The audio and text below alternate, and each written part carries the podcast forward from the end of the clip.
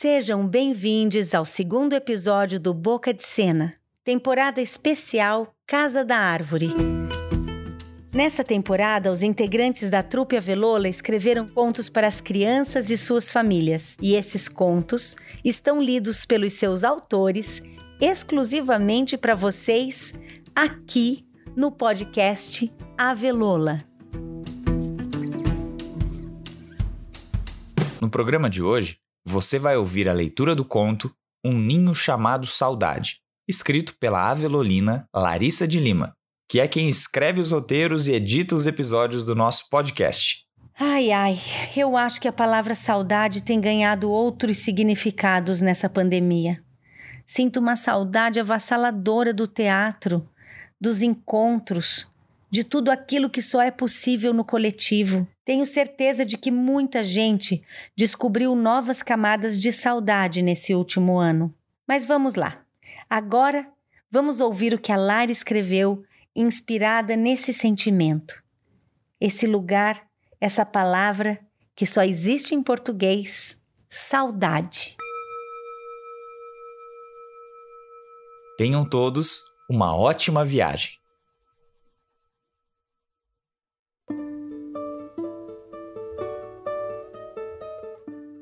Naquele ninho quentinho, o passarinho nasceu e cresceu. O ninho ficava no alto de uma árvore amarela que embelezava a caótica cidade grande. Todos que por ali passavam observavam a árvore, mas poucos notavam o gracioso ninho feito de finos galhos e adornado com flores miúdas.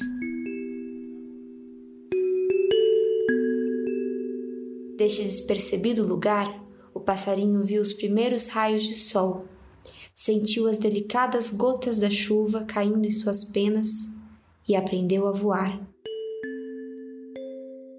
Ou melhor, por tamanha insistência de sua mãe, aprendeu a voar.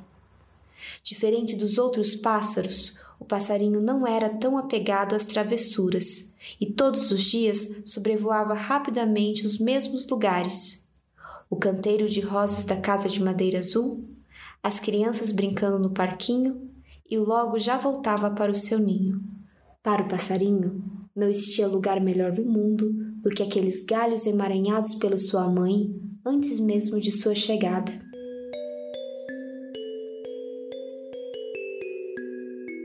Em uma madrugada de inverno, o vento começou a cantar. Sua força era tamanha que fez a árvore estremecer passarinho acordou assustado e a sua mãe o avisou. Precisamos buscar abrigo em outro lugar. Vamos. Os dois voaram rapidamente para uma árvore mais robusta que era capaz de protegê-los daquela tempestade. Pelas frestas das folhas, o passarinho viu o acender dos raios pintando o céu. Abraçados, mãe e filho se acalmaram e caíram no sono. Na manhã seguinte, o sol voltou a brilhar e eles puderam ver os rastros que a tempestade havia deixado. De súbito, o passarinho voou rapidamente para o seu tão amado ninho, mas não encontrou nada. O seu coração batia rapidamente. Lá do alto da árvore amarela, ele avistou esfacelado no chão os galhos e as flores que tanto conhecia.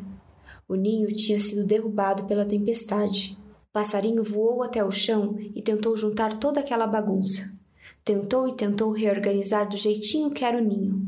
Passou todo o dia tentando, mas parecia inútil a sua persistência. A mãe, vendo o desalento do passarinho, falou: Perder um ninho é algo muito ruim, mas é inevitável nessa vida de passarinho. Logo, essa sensação de falta será transformada em memória. Você lembrará do seu primeiro ninho com uma alegria que será capaz de acalentar o seu coração.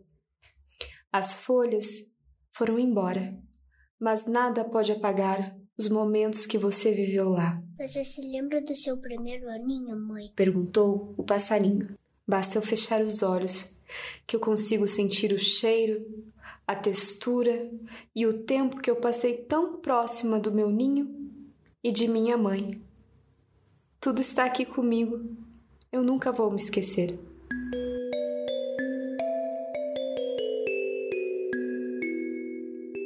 Encorajado pela palavra de sua mãe, o passarinho decidiu que estava na hora de construir o seu primeiro ninho sozinho. Ele abraçou-a demoradamente, pegou uns ramos que sobraram do chão e partiu. Diferente do medo que sentia antes, agora o passarinho decidiu voar para longe em busca de sua árvore. Depois de dias cruzando o céu, o passarinho avistou algo que nunca havia imaginado.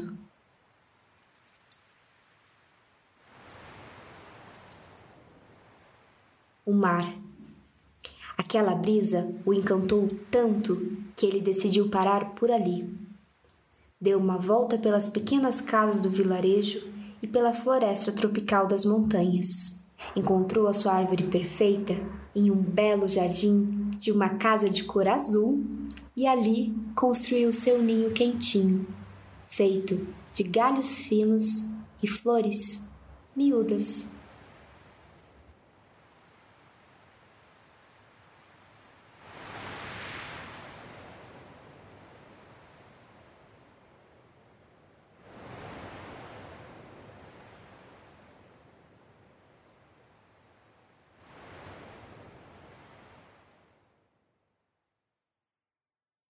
Caros ouvintes, essa foi a leitura dramática do conto Um Ninho Chamado Saudade, na voz de Larissa de Lima e Bernardo de Lima, nosso querido Ber.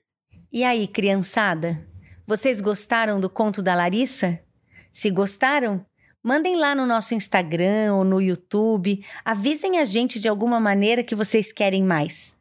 A Lari, eu, o Arthur, o Breno, o Luiz, essa galera toda da Velola que está apaixonada pelo podcast quer muito saber a opinião de vocês. E antes de terminar esse episódio, vamos conversar um pouquinho com a Lari para ouvir sobre o processo de criação desse conto.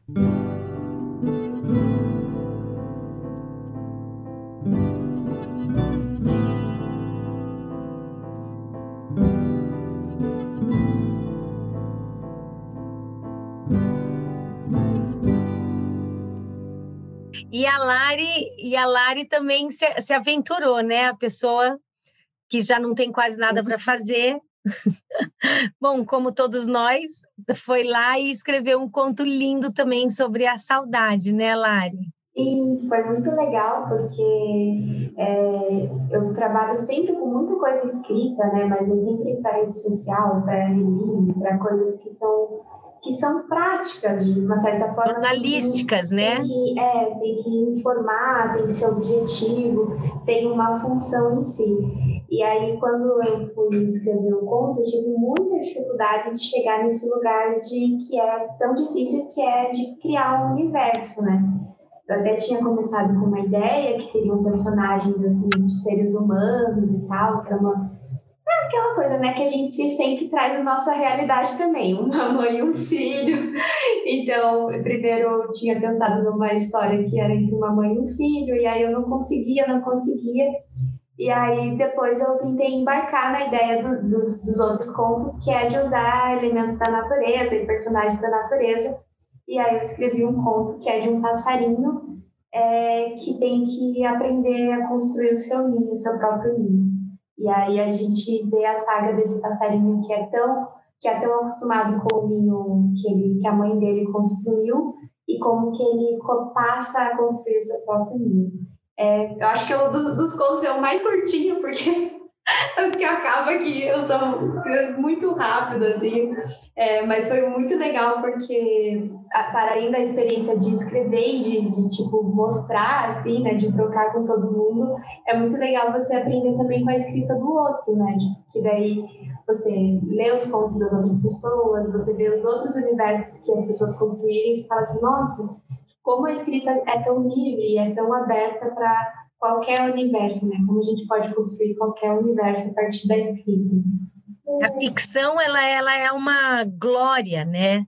Assim, essa ideia, a gente tem falado muito isso, eu, o Tu, e é, a gente outro dia conversou muito sobre essa questão desse espaço ficcional, porque a realidade, a realidade, ela é, ela é uma dimensão, né? Ela é uma dimensão que amarra a gente em coisas do cotidiano e isso bom, é, é, com que a gente conta, assim, né?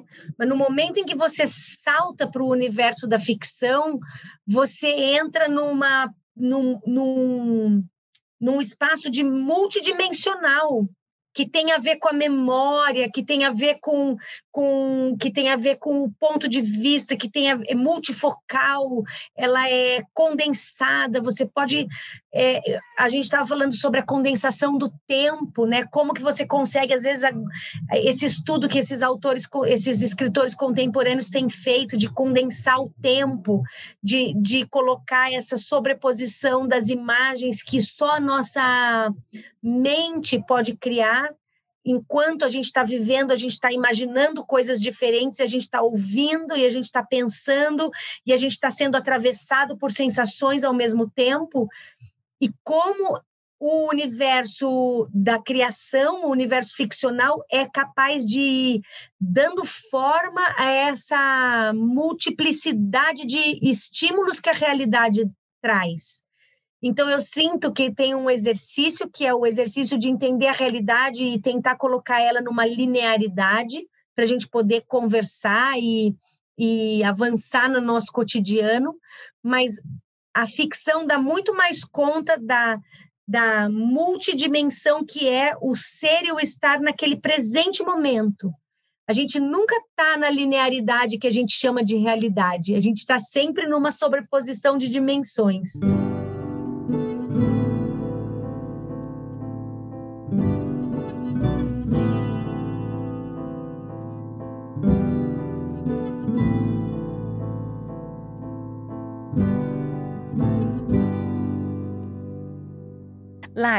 Muito obrigada por sua participação no podcast Avelola.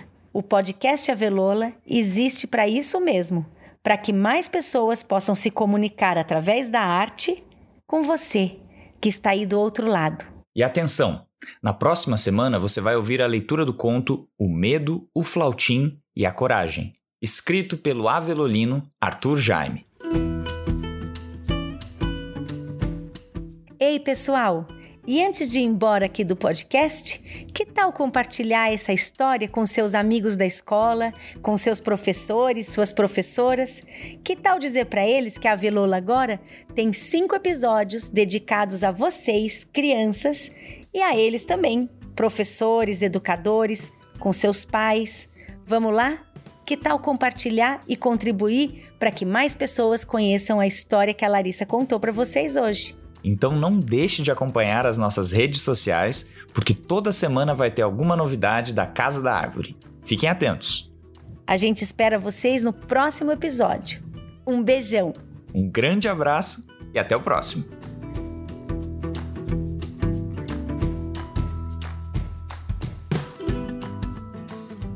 Esse episódio foi apresentado por Ana Rosa Teza e Luiz Fernando Nicolosi. Texto e narração: Larissa de Lima. Participação especial: Bernardo de Lima. Trilha sonora: Breno Monte Serra e Arthur de Lima Jaime. Edição: Larissa de Lima. Roteiro: Trupe Avelola de Teatro.